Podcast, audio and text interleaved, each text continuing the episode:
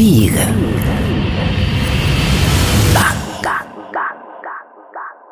Ya está aquí en el estudio del Destape Radio, eh, Isabel de Sebastián.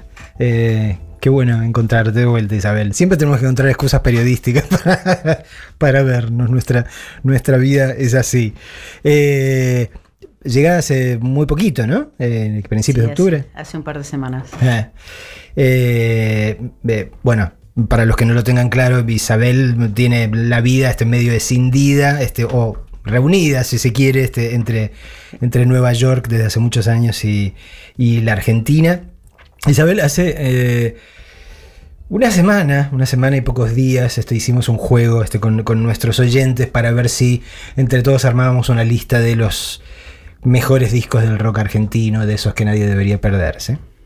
Eh, Soy mala para las listas. sí, sí. ves, era era Eso es- como vos sos juego, súper ¿no? bueno para esas cosas. Tenés una memoria completamente elefantiásica, por eso jamás podría dedicarme a la radio, que creo que tenés que tener. Así me preguntás los mejores 10 libros, los mejores 10 discos, y yo, ay, qué, qué, qué, tanto que no soy eso, pero. No, no, sé. no iba a preguntar nada por, eso, por ese lado, lo, lo que quería decir era que fue muy divertido, este, porque la gente aparte tiró una cantidad de discos que uno tenía por completo olvidados, digo, uno en general siempre supone que van a ir por el lado de los más obvios, ¿no? de los Sí. clásicos clásicos, y de repente salieron cosas este, que, que yo había borrado por completo, a pesar de mi memoria elefantiásica.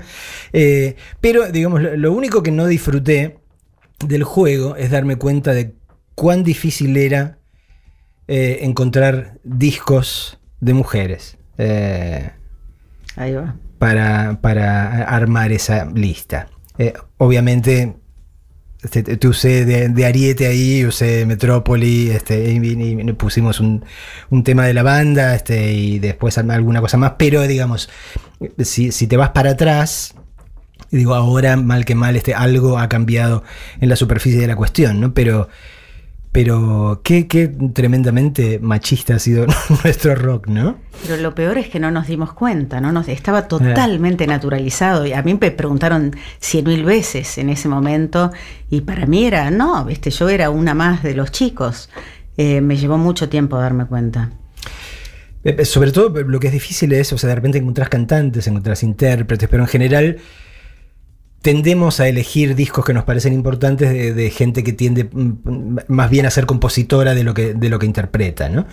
Este, hoy pensaba antes de venir, digo, creo que muy llamativamente, por ejemplo, Tiempos Difíciles, el primer disco de Baglietto, que verdaderamente marcó historia en ese momento. Fue un disco que, que- fue un, un sacudón este muy fuerte, no lo eligió nadie, ¿no? Porque Baglietto es un intérprete, es alguien que canta básicamente en el 99% de las oportunidades canciones de, de otros. Y hay, digamos, por eso, qué sé yo, está Fabi, que sobre todo al principio no, este, no, no componía demasiado, este, era difícil encontrar eh, mujeres que además de ser intérpretes fuesen eh, autoras. Es que en el rock hay toda una tradición de autoría. O sea, no nos gustaba la, can- la- la palabra cantautor, pero realmente éramos quizás el gremio que más cantautores tenía. Porque aparte, ser un gran cantante no era eh, el mandato de un rockero necesariamente, cuando sí lo era de un folclorista. Bag- Baglietto por ahí está en esa, En esa ese línea divisoria, donde, claro. donde realmente se necesitaba, para el folclore tenés que tener un bozarrón, Bozarrón, ¿no? ¿no? Eh, y, y realmente son de esos temas que, como vos decís, no, no habíamos registrado como, como tal, ¿no?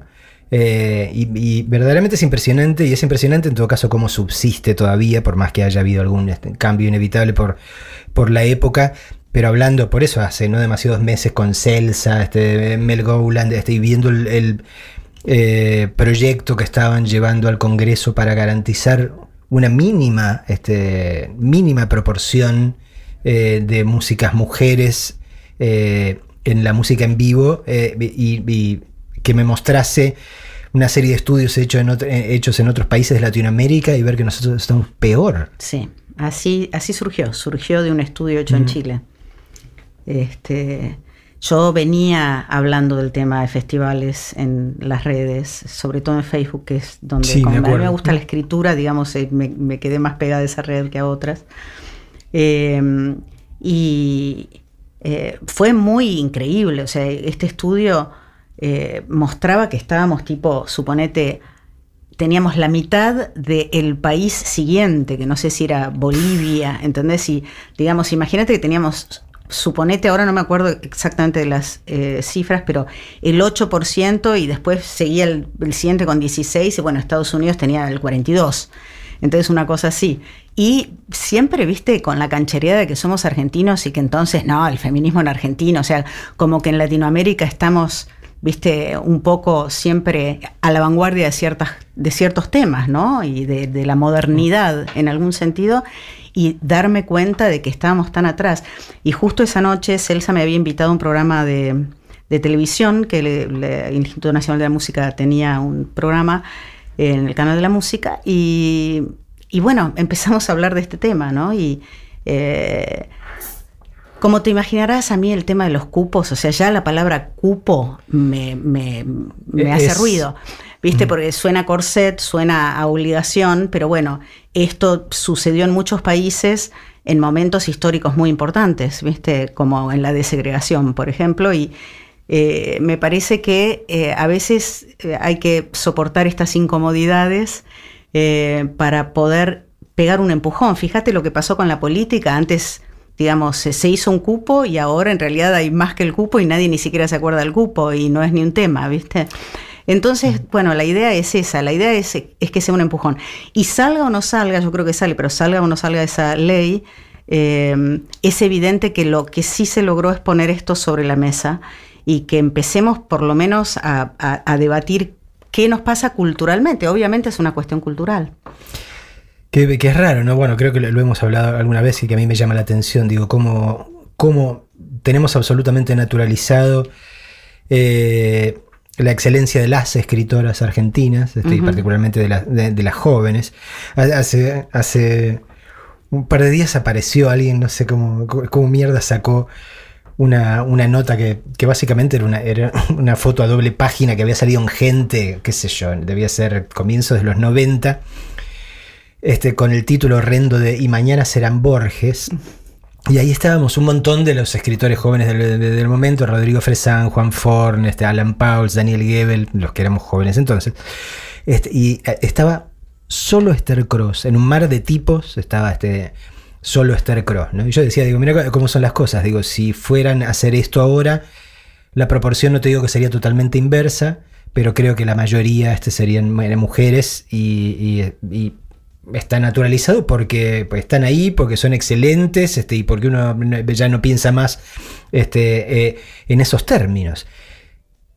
Y que el rock, digamos, precisamente con toda esta tradición libertaria, que yo, haya que empujarlo como si que yo los empujones, es muy llamativo. Es que la tradición libertaria también, viste, es un dibujito mm. ya a esta altura. O sea, hay algunas cosas, y sé que algunas de ellas son muy cercanas a tu corazón, en el rock, que sí, eh, eh, yo creo que siguen siendo bandera de algo. Mm. Eh, viste, del libre pensamiento, de la capacidad de poder hacer una cosa básicamente con una idea y con un sentimiento. Eh, pero al mismo tiempo, eh, a esta altura uno mira para atrás y qué es el rock, o sea, es que es Mick Jagger. Eh, sí, es, Mick Jagger es rock, pero realmente, digamos, es una vida inspiradora con el tema de cosas que son tan importantes para nosotros como este, la libertad, eh, la igualdad de, condiciones entre los seres humanos, este, eh, digamos, el respeto a las minorías y la, o sea, no, sé, ya hace mucho que eh, no se superpone la figurita del rock con, con lo que con, las cosas del rock que por ahí nos eh, llamaron la atención a nosotros. ¿no? Esencialmente volvió a ser lo que era en un principio, que era un género musical. Este, ahora es un género musical infinitamente más variado, este, pero, pero es eso, ¿no? Digamos, es una categoría este, dentro de lo musical que no, que no necesariamente evoca eh, la otra cantidad de contenidos que en, otro momento nos parecían indisociables. Sí. Eh, vos decís que no que no te costaba este, manejarte dentro del club de los chicos porque, porque te considerabas como un chico más. Eh, por mi recuerdo de aquellas épocas, digo, creo que sí, que lo manejabas con absoluta naturalidad, pero también, por ejemplo, formabas parte de una banda de la que formaba parte Ulises, Ulises Butrón, este, que era un, eh, exquisito este, instrumentista, Eh, y, esa, digamos, esa dupla creativa este, también era muy natural de parte de él. Sí, esa dupla creativa no había espacio, digamos, para. No, no el género no tenía nada que ver con eso. Que es lo que pasa cuando, digamos, cuando la creatividad logra imponerse a, todo el resto, a los prejuicios y a las otras cosas que surgen, ¿no? Em, pero sí me doy cuenta que de alguna manera la lucha esa eh, me masculinizó en el sentido de que eh, la peleé por ahí un poco más, para usar una palabra psicoanalítica que no me gusta mucho, pero fálicamente, tener que llevar adelante y que digan, uy, no, viste, quincha pelotas o qué, ¿entendés? era como que por ahí tuve que sobreactuar un poco la personalidad para lograr imponerme en algunas situaciones, este, no, no necesariamente con Ulises, pero, o sea, me acuerdo una vez que íbamos a ensayar y eh, había un plomo nuevo y, viste, en un momento yo digo no sé qué, bueno, movamos este manual y te dice, eh, querida, ¿por qué no te vas a cebar unos matecitos y nos dejas a nosotros que nos ocupamos de esto? ¿Viste? Y yo era la líder, entonces eh, mucho ruido, ¿no? Em, así que bueno, hubo muchos momentos en que calculo que que, terminé eh, teniendo que sacar de mí una cosa para poder imponerme que ahora no necesariamente lo necesito. Igual los años pasan y por suerte uno este, va... Em, yo creo que me pasó que cada vez tuve como más paz y cada vez más libertad, entonces eh, sé manejar las situaciones de otra manera, pero creo que muchas veces nos veían como, o eh, qué sé yo, viste, tal está loca y la otra es una rompehuevos, y, ¿entendés? O sea, mm. y aparte, ¿sabes qué? Pero esto pasa también en una reunión de psicoanalistas o de pintores o en muchos aspectos que se establecen en muchos grupos eh, jerarquías. Entonces, cuando estábamos todos juntos, en general los que más hablaban eran los más famosos y siempre eran hombres. Entonces de pronto, viste, por ahí uno podía, este, qué sé yo, viste, eh, meter una palabrita, viste, aquí y allá. Mm. Pero eso sí, me acuerdo de haberlo sufrido, de pensar, bueno, pero esta idea que tengo es tan buena como la de cualquiera de ellos, por no nombrarlos, ¿no? Mm. Y por qué no, nunca, ¿entendés? Es, bueno, porque de alguna manera, este... Y aparte también otra cosa, si me alejo un poco del tema, pero en el siglo XX creo que con, los, con las estrellas de rock, que nunca fui una, pero digamos conocía a algunos, eh, y con los directores de cine hubo un nivel de endiosamiento eh, que no le hizo bien al rock. Y no le hizo bien a la gente tampoco. Y que también, volviendo al tema del feminismo, eh, nos hizo tanto a, hombres como a mujeres caer en, en situaciones devastadoras ¿no? de género. Vamos a escuchar una, canción de aquella época, pero un clásico del rock nacional a esta altura, este, pero en la versión recreada este, por, por Isabel, en el que todavía y durante algún poquito tiempo más este, viene siendo tu último disco, ¿no? Héroes Anónimos.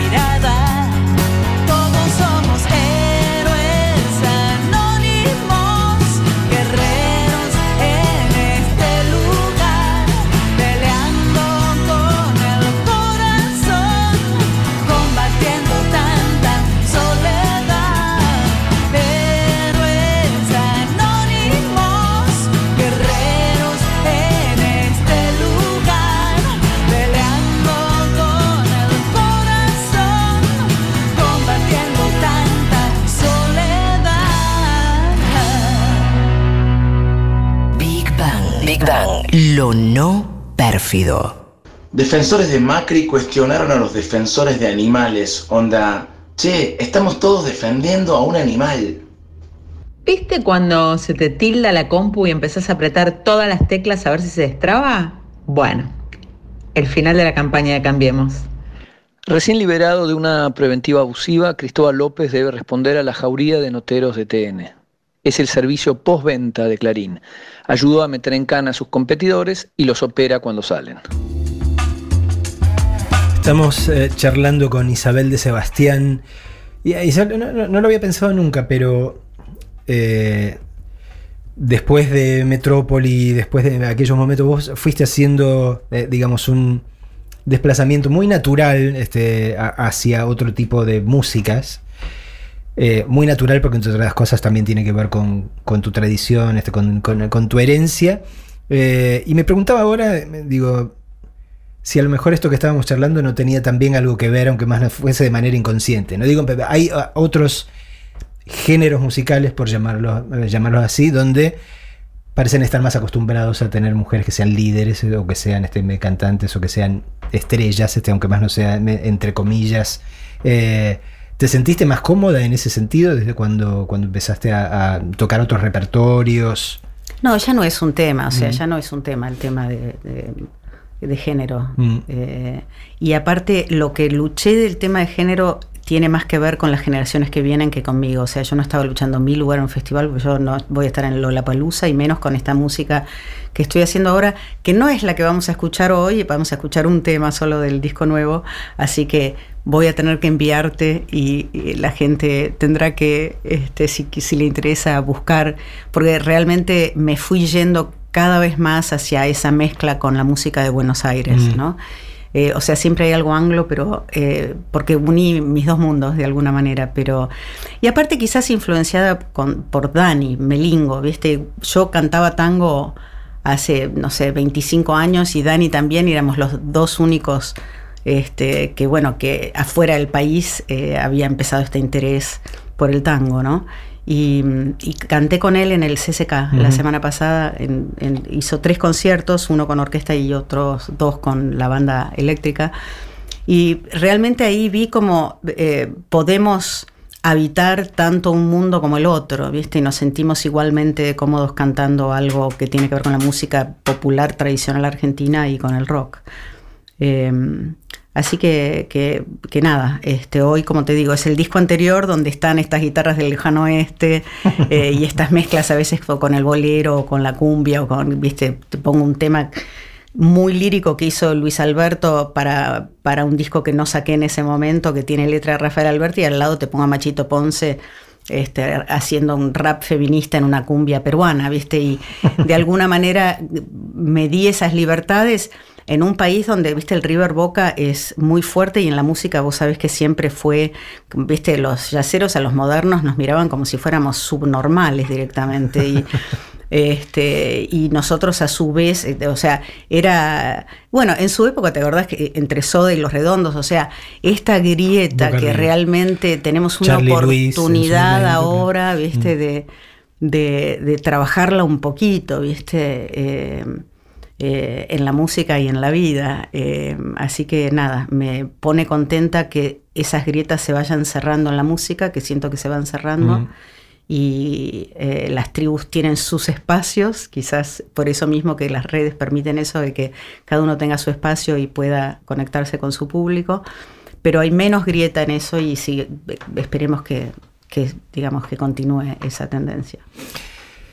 Me conmovió mucho el, documental sobre, sobre Luis, eh, que, salió hace un par de semanas, este, que, produjo, entre otros, eh, eh, Catarina Spinetta.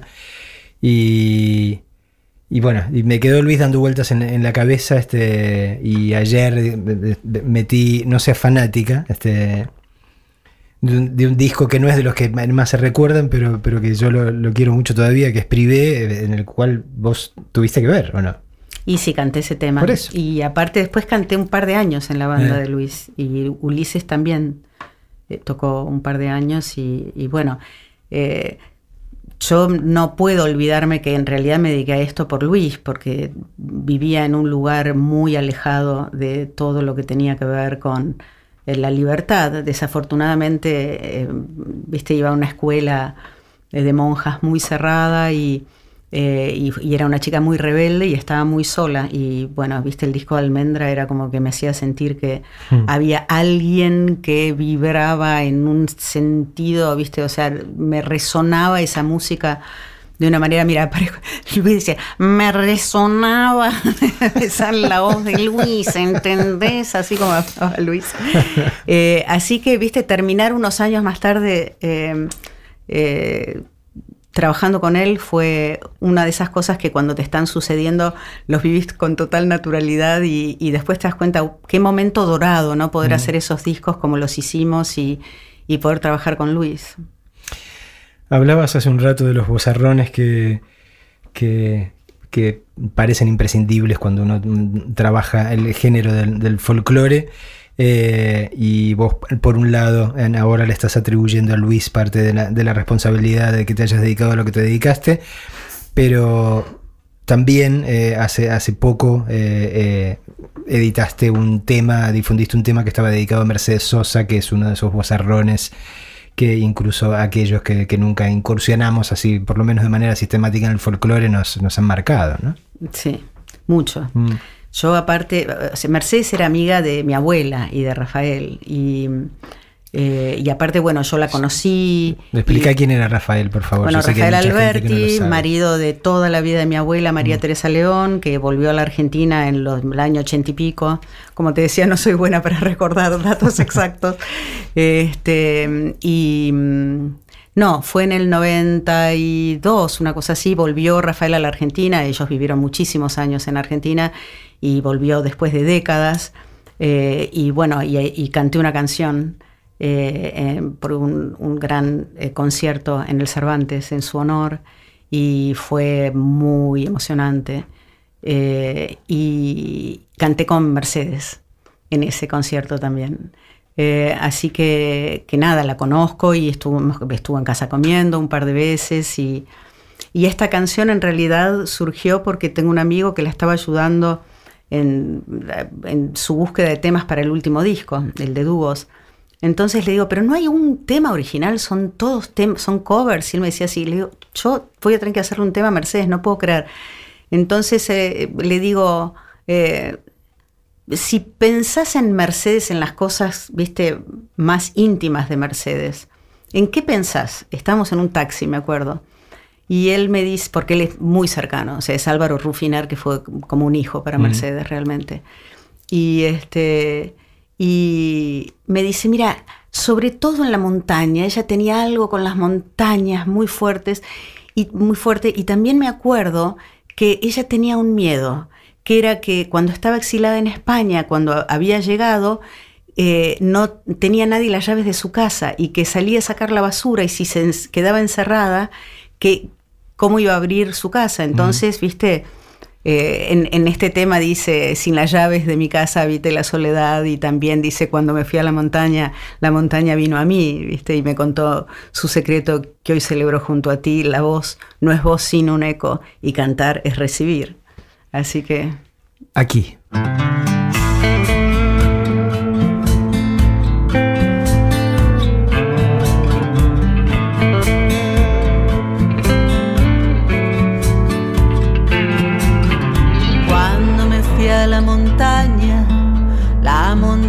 Vino a mí y me contó su secreto que hoy celebro junto a ti. La voz no es voz sino un eco y cantar es recibir. Yo le canté a la maestra y a la senda del tafí, a la piedra y al camino y al que tiene que pedir lo que no se nombra y me quisieron callar. Cuando avanzaba la sombra, tomé mi vida y me puse a andar. Sin las llaves de mi casa habité la soledad. Tantas veces te encontré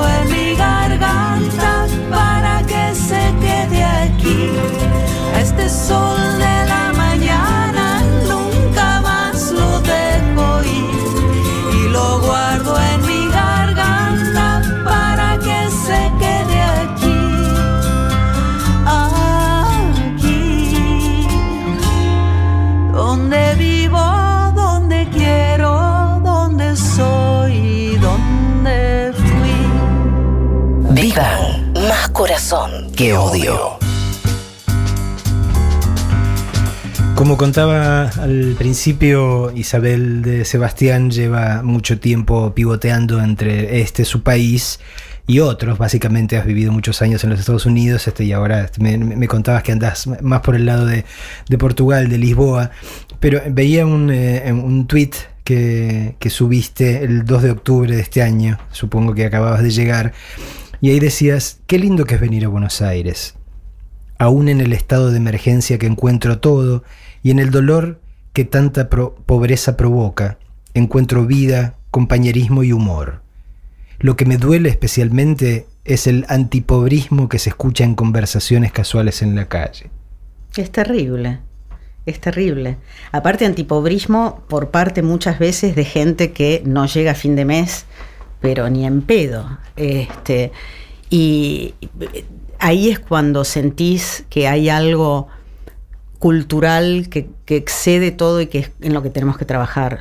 Porque si le empezamos a echar la culpa a las víctimas, si una, cuando una sociedad empieza a echarle la culpa a sus víctimas, realmente eh, está todo mal y tenemos que replantearnos todo. Eso es realmente lo que más me duele. O sea, me duele la pobreza, pero no lo puedo creer. Yo vengo un par de veces por año. Tengo ese privilegio que, que atesoro. Y cada vez que vine en estos últimos años, o sea, es como, es, es, es un shock directamente ver los cambios, ¿viste? Es como si todo eh, se fuera eh, de alguna manera denigrando y agrisando, ¿viste? Y, y aparte, ¿viste cómo es el tema con el dolor del otro? O sea, uno sigue viviendo, porque es así, ¿viste? O sea, te enfrentás con esa realidad y lo sufrís y después, este, viste, como en el tango, o sea, eh, después andar sin pensamiento, ¿no? Porque si no, uno no podría sobrevivir. Eh, pero nada, eh, yo trato de tener cierta coherencia en mi manera de vivir con mi manera de pensar. Y es muy difícil eh, encontrarse en estos momentos eh, en, una situación como la que estamos, porque te planteas qué estoy haciendo, ¿viste? Y trato de hacer lo que puedo desde mi lugar, pero eh, una cosa que sucedió, eh, afortunadamente en los últimos meses, es que surgió la figura de Alberto Fernández y con él la posibilidad de, de la luz al final del túnel, ¿no? Y yo lo conozco Alberto y doy fe de su profunda raigambre democrática. O sea, es un tipo muy democrático eh, y me parece que es una persona muy ideal para este momento. Me parece que fue muy brillante la elección de Cristina. Eh, y me parece que es en ese traer voluntades que él tiene, hay una semilla de empezar a cerrar grietas porque esto no se soporta más, o sea, no se puede vivir así, no podemos vivir tampoco eh, indignados y convencidos de la verdad a tal punto todo el tiempo, ¿entendés? O sea, ya al punto que retuiteamos cualquier cosa que nos convence de lo malo que es el otro y no estoy quitándole maldad a los malos con esto, uh -huh. simplemente estoy hablando de que quién no tiene una tía que lo vota Macri, ¿entendés? Y, es una buena persona, o sea, no podemos, o sea, la, culpa por los tremendos errores son específicas y las tiene cierta gente y no podemos, este, mira, te digo, eh, el, disco se llama Luz y Fuerza, el nuevo disco, pero en un momento pensé, ¿y si le pongo la ley primera? Porque realmente eh, estoy totalmente convencida que es a través del vínculo y a través de trabajar juntos y que no hay nada solitario en esta tierra, ¿viste? Y que... Eh, y bueno, este, por eso escribí esta canción, viste, que de alguna manera habla, o sea, tuve la necesidad, la escribí el año pasado y tuve la necesidad de, contar lo que nos estaba pasando en Argentina, ¿viste? Y, bueno, em, creo que habla por sí misma la canción, ¿viste? Eh, como los pájaros. Ya vamos a llegar a, la canción. Eh, eh, siempre me adelanto un poco, disculpas, disculpas. está bien, está bien, has hecho una carrera de ello, así que está todo bien. Bueno, ahora que traías a, Martín Fierro a colación, digo, a mí es, un tema que, me desvela, digo, porque me parece que parte de nuestro problema esencial está ahí, ¿no? Eh, digamos, uno puede este, eh, cambiar de gobierno este, y olvidarse este, de un partido este, como, como el PRO, este, pero eh, si el PRO este, muere van a aparecer otros. Este, o, el problema central es que haya fuerzas políticas que encuentren un lugar donde anclar que pasa básicamente por el prejuicio, eh, por el desprecio este, y hasta por el odio. Digo, ¿cómo hacemos? digo, para, por eso, para, para eh, zanjar esa grieta o para llenar esa grieta cuando tenés tanta gente que tiene estos sentimientos de los, bueno, de los que vos hablabas en, en el tweet y los que estamos mencionando ahora. Gente que no tolera a los pobres, o sea, este que piensa por eso que son vagos, que son ladrones, que se están llevando la de ellos. Este, y que se pudiera desaparecerlos o no verlos o ponerlos en algún lugar este, donde, donde no contaminen su este, eh, horizonte visual lo haría, ¿no? Digo, ¿y de dónde viene esto? ¿De, nuestra, de nuestra historia y Viene, sí, yo creo que viene, viene de muy lejos y, aparte, viste, también venimos mucho de países que, o sea, eh, estoy releyendo las memorias de mi abuela por, no sé, enésima vez. Y, eh, o sea, habla de grieta con la guerra de España, ¿no? O sea, eh, hay algo que también está ahí, hay una impronta que está, ¿no? Y que creo que una de las maneras es eh, desarmando al otro con la fuerza del trabajo y con la fuerza, de, con, el, poder de, demostrar eh, cosas. Este, por ejemplo, mucha gente que tenía todo ese odio, el odio se le está empezando a desarmar viendo que por odio votó y cómo le salió. O sea, ahí se, le desarma, a mucha gente se le desarmó. Este, o sea, a veces el peso de la realidad también, viste, creo que la historia eh, no lo dejó a Franco bien parado. Ahora, tenés esos 30 años siniestros que, viste. Bueno, y, tampoco se saldó, bueno, por un lado en, el caso particular de España, porque no hubo justicia este, al respecto, pero tenés en, este momento un, movimiento de, derecha este, tirando para el lado ultra feroz y ni hablar el fenómeno, el fenómeno de Estados Unidos, digamos, o sea, la grieta, el fenómeno de la grieta, esto lo vemos con Está totalmente eh, universalizado. Pero, pero por eso digo, es muy difícil ponerse de acuerdo este, en un proyecto de país con una con un otro este, cuya razón de ser pasaría por el deseo de borrarte. Bueno, nosotros no, digo, no, no, queremos que desaparezcan ni los liberales, ni la gente de derecha, ni los radicales, que sé yo, digo, no, no, no soñamos por ahí. No hay ninguna pulsión por ese lado. Que vivan, que hagan lo que quieran hacer y que no jodan en la medida posible.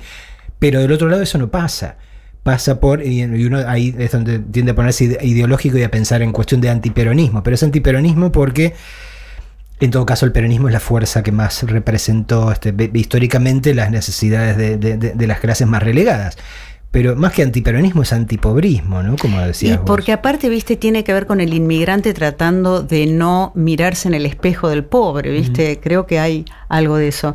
Igual yo creo que podemos empezar por no crear grietas adentro.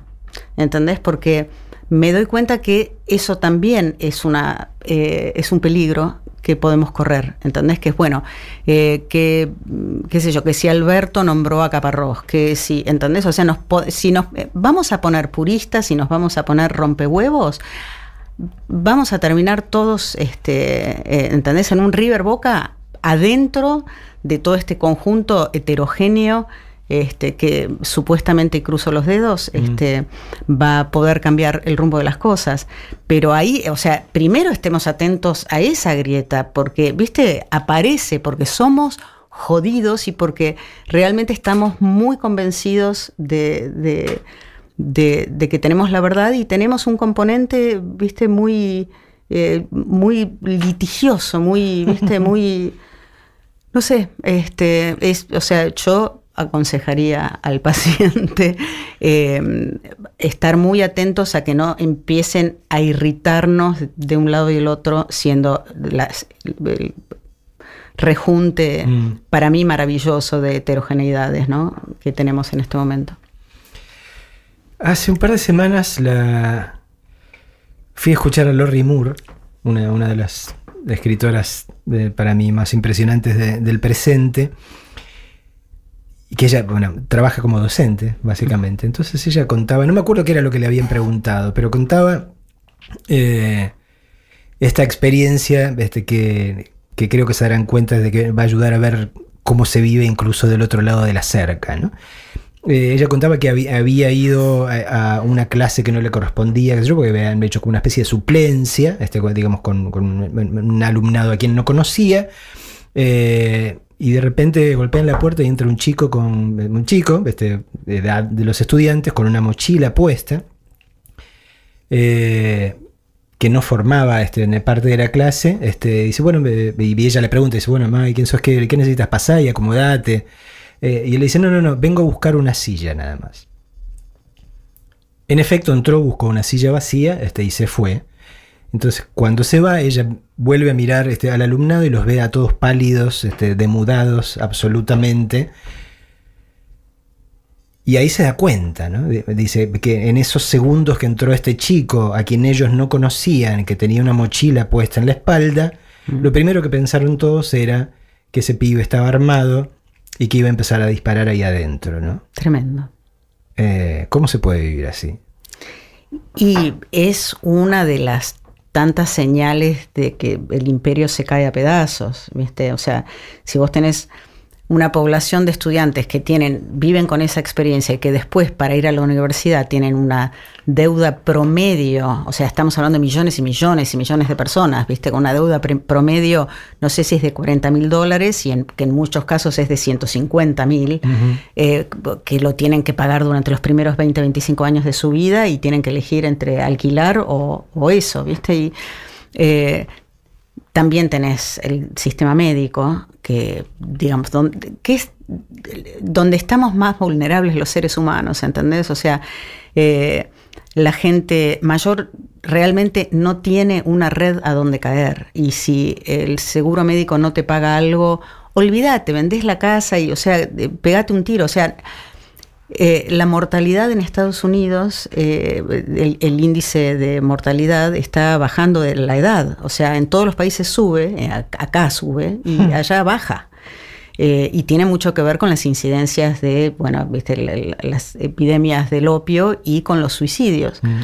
Em, me parece que el país está en problemas y, no solamente es, viste, el agente naranja este que tenemos, que bueno, viste, todos los días, todos los días este, salta como una cosa nueva que hace que, viste, pareciera que, que, bueno, que, va a dejar, el, mundo va a dejar de tener a alguien tan divisivo, porque hablando de grietas, ves, tenés gente como Bolsonaro, como él, que son la máquina de producirlas, la máquina de producirlas. Es, la máquina de generar conflictos con cualquiera, con el Papa, con cualquiera, digamos. Sí, sí, sí, eh, cual. conflictos que podrías evitar. Increíble, o sea, viste, mm. gran parte del catolicismo argentino está peleado con el Papa. Esto nos lo contaban antes y viste, era como, porque, porque lo consideran zurdo, viste, es una cosa increíble.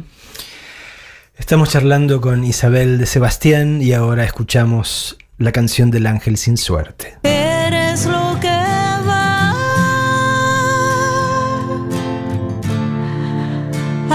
agua que me lleva,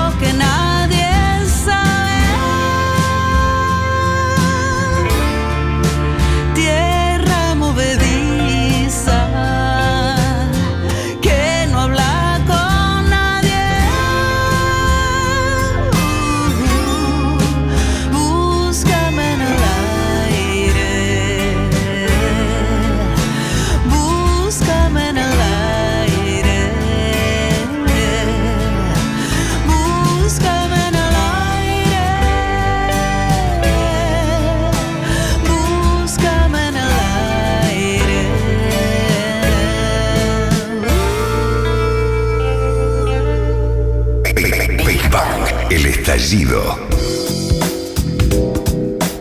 Hablemos del futuro, Isabel de Sebastián. Digo, ahora, que uno puede, por lo menos considerar la idea este, y sentir que la cara se distiende en algo parecido a una sonrisa, digo, más allá de todo lo que sabemos que, que nos espera. Este, me- empecemos por, por- por tu disco este, eh, casi inminente. Y te diría que un poco la idea es que no es fácil. Eh, la vida no es un jardín de rosas, no fue para nuestros abuelos, no es para nosotros, no lo va a ser para nuestros hijos, pero viste, la vida hay que, hay que encararla de frente y con una sonrisa, porque, eh, digamos, es la única manera, es la única manera, y hay que seguir generando vínculos y calorcito, ¿viste? Hay que seguir manteniendo la llamita, ¿viste? Y cuidar la llamita y el fueguito, ¿viste? Y, y seguir con los deseos y acordarse cuáles eran los sueños que uno dejó atrás y que por ahí no es tan difícil este, traer de vuelta la hornalla de adelante, ¿no? Y, eh, y nada, es un disco eh, muy atravesado por el amor, porque bueno, tengo una canción para mi ex, una canción para mi amor, una canción para mis hijos, una canción para la, la niña que fui y su, y su rito de pasaje, y las niñas del mundo en su rito de pasaje, y, esta otra canción que es de alguna manera la canción este, de amor a, la gente de, mi país, porque la Argentina, esté donde esté, siempre es mi país, eso lo tengo muy claro y muy presente, es, digamos, es el, el, país donde tengo, eh, donde sufro más su destino y donde me hace más feliz eh, sus, sus, este, sus luces, ¿no? O sea, las luces y las sombras de este país son las mías. Este, así que bueno, es un disco de, de mucho amor, pero desde ese lugar, ¿viste? O sea, desde el lugar que no, no son canciones de amor que comen vidrio, ¿viste? O sea, son canciones donde, que están atravesadas de alguna manera eh, por, por, por una manera amorosa, si bien cruda, de enfrentarse con las cosas. Ahí en el medio, digo, no sé, no sé si no tendría que decirlo esto, digo, pero, pero bueno, estás, estás haciendo entre los temas del disco nuevo, estás haciendo una versión de, de eh, una canción de Leonard Cohen, de mi amado Leonard Cohen, pero volviendo este, a retomar en todo caso la, el poema original que fue el que detonó en, en esa canción en Cohen, ¿no? Sí, que tiene una hija llamada Lorca, Ujú. de tanto ¿no? amor que le tuvo él. Así como yo hablo de Spinetta, Cohen dice que en su adolescencia fue Lorca el que le abrió las puertas a la libertad y a pensar que existía eso, ¿no? Y, mm, y sí, eh, en realidad la historia de este tema, yo no soy la primera persona que hace la versión, fue Enrique Morente, que su hija le decía, pero tienes que hacer algo de Federico, y él le decía, pues no, es un cantador muy conocido, eh, pero no, que cómo me voy a meter yo con Federico, parecía, parece que vivía cerca de la casa donde había vi- vivido Federico, Ajá. o sea, pero no, pero joder, ¿cómo me voy a meter yo? O sea, como que Federico era intocable. Y un día escuchó la versión de Cohen, se le hizo escuchar La hija estrella, y dice, ah, no, pero joder, que ahora sí que voy a ca- cantar a Federico, y la hace en el Omega. poema eh, eh, original. ¿no? Pero ahí, bueno, después eh, Morente hizo ese disco tan increíble que se llama Omega, donde también hace una versión de, otro tema de, este, de Cohen, ahora no me acuerdo. es ese tema. Eh. Pero me parece que es una versión del futuro también. Ahora no me acuerdo, lo, vamos a buscar, pero, pero qué, qué disco que. También que San Con la ¿no? Nick. Exacto. Sí. Qué, disco que, saltó todas las grietas que uno podía llegar a concebir. Sí. Me, hiciste acordar ahora, voy a buscar Omega, algo, de Omega vamos a poner en disco. Y, también hay una, hay una otra poesía de Rafael en este disco, porque mi hijo, David, David, que es un gran músico, estaba leyendo poesías de Rafael y justo cae en La Paloma. Mm. Y viene y me dice, mamá, mirá la canción que hice. Esto, no sé, tendría 20 años, él cuando la hizo, 21 años la canción que hice con una poesía de Rafael, le digo, pero David, esta canción ya existe, o sea, le hiciste una música totalmente distinta, pero, eh, o sea, está, está, musicalizada esa poesía, La Paloma, la cantó Mercedes Sosa, y dice, no te puedo creer, o sea, que él no lo sabía. y, bueno, este... Eh, tenemos el permiso para musicalizarla de vuelta, así que también va una canción de, con letra de Rafael en este disco, así que atravesamos tantos géneros, ¿viste? Porque hay algo amilongado en el mm. disco, ¿viste? Se atraviesan muchos géneros y se atraviesan muchas generaciones en este disco. y, muchos, y muchos puertos, ¿no? Nos conocemos hace un montón de años y vos hablabas, cuando, bueno, cuando hablabas del proceso de, este disco, yo te escuchaba y te escuchaba con absoluta naturalidad y al mismo tiempo pensaba que no necesariamente es lo más natural o lo más habitual encontrarse con alguien este, que, que siga siendo fiel a lo que siempre quiso hacer, ¿no? Este, y buscando siempre y cambiando lo que, lo que es necesario, pero... Eh, porque no es lo más común, ¿no? Digamos que, sigamos, digo yo porque, porque me pasa lo mismo, digo, siempre he hecho lo mismo, esto con más o menos en variaciones, eh, con distintas búsquedas, este, pero, pero hay, hay gente que, parece traicionar sus... Eh, sus, personalidades de algún momento este, y de repente uno las encuentra este, en, veredas completamente opuestas, ¿no? Digo, esto es más común de lo que a uno le gustaría, Yo, en mi caso, creo que lo que pasa es que yo tuve como baches en, mi hacer canciones, baches en mi cantar, ¿viste? Y, em, eh, y mudanzas cuando, viste, cantaba tango también antes en, otra ciudad, porque me llamaba más, porque lo necesitaba más estando afuera que estando acá. Em, por eso creo que en realidad siempre uno está a tiempo de recuperar territorio, ¿viste? recuperar mm. identidad, eh, que es decir, bueno, ¿qué puedo hacer que soy? ¿No? Y, entonces, bueno, yo lo recuperé, ¿viste? Lo recuperé volviendo a la Argentina los años que, viví acá nuevamente y, este, y creo que sobre todo eso, el mensaje sería, nunca es tarde. Es como, viste, las películas donde eh, el borracho alcohólico tremendo, lo que sea, el último día de su vida, viste, puede acercarse a sus hijos y darles algo mm. y a ellos les queda algo. Bueno, e, es la maravilla de, este, de esta vida es que hay redenciones constantes y de alguna manera eh, este poder haber vuelto a recuperar una voz eh, y a recuperar las letras y después las músicas y después grabar y mm. eh, me hace muy feliz y lo recomiendo a todo el que tenga alguna duda acerca de si retomar algo que es. En este tema que, vamos a escuchar ahora como anticipo de, de Luz y Fuerza, no cantás sola, cantás con alguien más. Sí, este, bueno, canto con Euge Cravioto de Mamita Peyote, que es una gran cantante y eh, de otra generación, mucho más joven que yo. Eh, que, es, o sea, canta como es, es una especie de corazón abierto, este, desatado.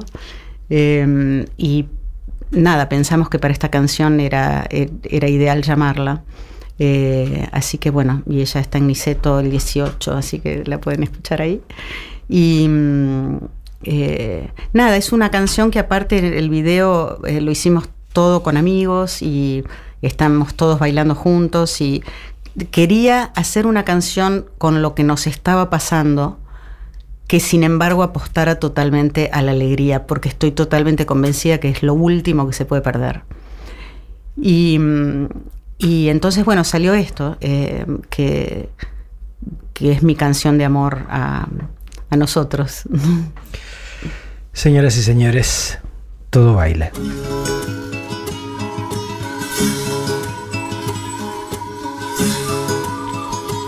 Baila todo, todo baila, el pez viaja por el agua, nosotros por el camino y también por la mirada. Baila el nervio y la caricia, las notas y las palabras.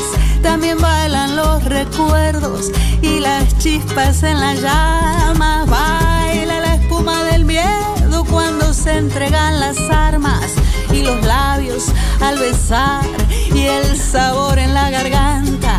Baila el corazón en vilo y la sangre alborotada. También bailan los recuerdos y las hojas en las ramas. Como los pájaros que cantan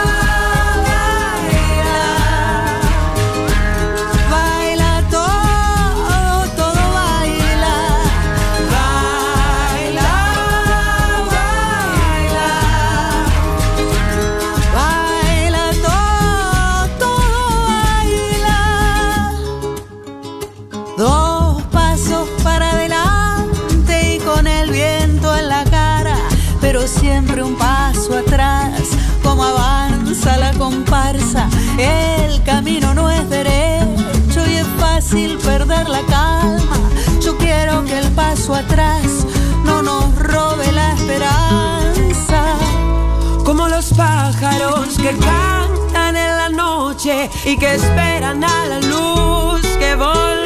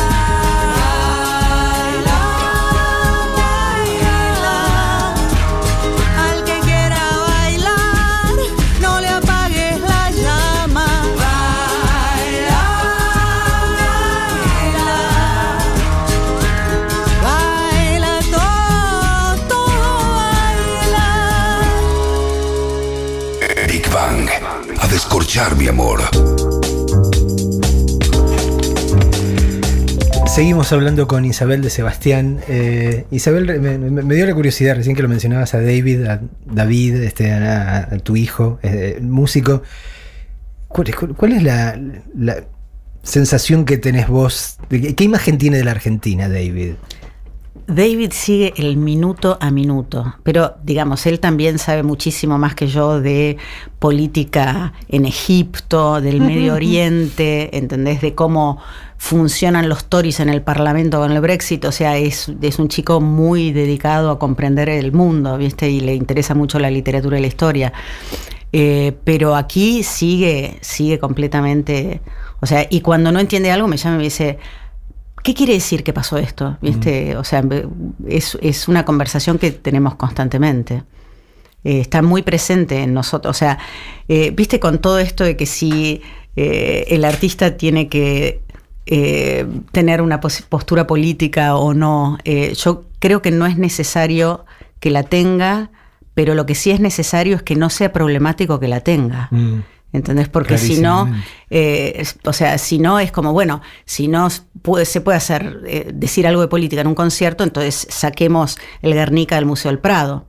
Este, es, es inevitable, ¿no? O sea, de- em, así que es una familia donde, eh, digamos, la, la realidad y los destinos y, y- y sobre todo tratar de siempre estar del lado del que de los que menos tienen los que están sufriendo, porque no hay otra manera, ¿viste? Somos humanos y tenemos esta herida de saber que vamos a morir, pero no estamos solos. O sea, en la muerte sí estamos solos, pero en la vida estamos juntos, ¿viste? Entonces, eh, apostar a eso.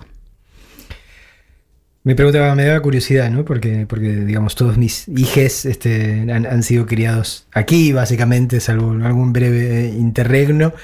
Este, pero nada, hacía ese ejercicio mental, digo, si tuviese un hijo o una hija este, que me creció básicamente en otro país, digo que... Pero él no creció solo, eh, o sea, él estuvo acá de los 7 a los 17 años. Ah, bueno, entonces... Entonces, es, o sea, no, no, es, es, más argentino que el mate. Aparte, si vos le preguntás, digamos, eh, esta es una familia que no se identifica con Estados Unidos, o sea, hay una cantidad de factores personales que hacen que ese lugar haya sido eh, fundamental, básicamente que me enamoré de Bob Telson y me quedé embarazada y me quedé en Estados Unidos, o sea, que armé esta familia y, lo hice sabiendo este, que iba a ser complicado estar ahí.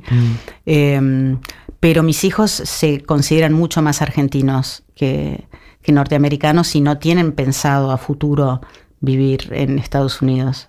Esa es la verdad. Porque, porque qué sé yo, si yo tuviese que, mirar hacia la, generación de mis padres y qué sé yo, a pesar de, ser yo argentino y de vivir acá, un poco la, sensación que, a mí me quedaba esa, era esa típica de qué país de mierda, ¿no? Eh, que es así, este, la, tangente por la, por la, que es más fácil escapar. Este, y me preguntaba, digo, bueno, ¿qué, qué, qué, idea de, país eh, tomarán, qué sé yo, mis hijos más pequeños este, a partir de la forma en que lo ven a uno vivirlo, ¿no? Digo, porque es, eh, por eso es la intensidad este, para, para, lo bueno y para lo malo, ¿no? Y sí, yo viví la intensidad de mi padre y de mis abuelos con España y él vive la intención, o sea, evidentemente somos familias itinerantes hace generaciones y, este, y, ellos lo viven con, apasionamiento porque, digamos, es, lo, tenemos esa impronta familiar. Isabel, eh, muchísimas gracias por, eh, venir a charlar con nosotros hoy. ¿Cuándo, a grosso modo, aunque más no sé, para cuándo podemos esperar luz y fuerza? Eh, Luz y Fuerza, que bueno, se llama Luz y Fuerza también porque creo que necesitamos ambas. Em, va a salir en algún momento entre noviembre y diciembre. Eh, Gran momento. Sí, estoy muy contenta y gracias a vos por invitarme. Eh, y bueno, cuando, cuando esté Luz y Fuerza, obviamente espero que, espero que vuelvas y que, que escuchemos este, los temas que nos quedaron pendientes. Dale. Un abrazo grande. Cuando la realidad se comporta como un agujero negro, nada mejor, nada mejor que un buen estallido. Big Bang.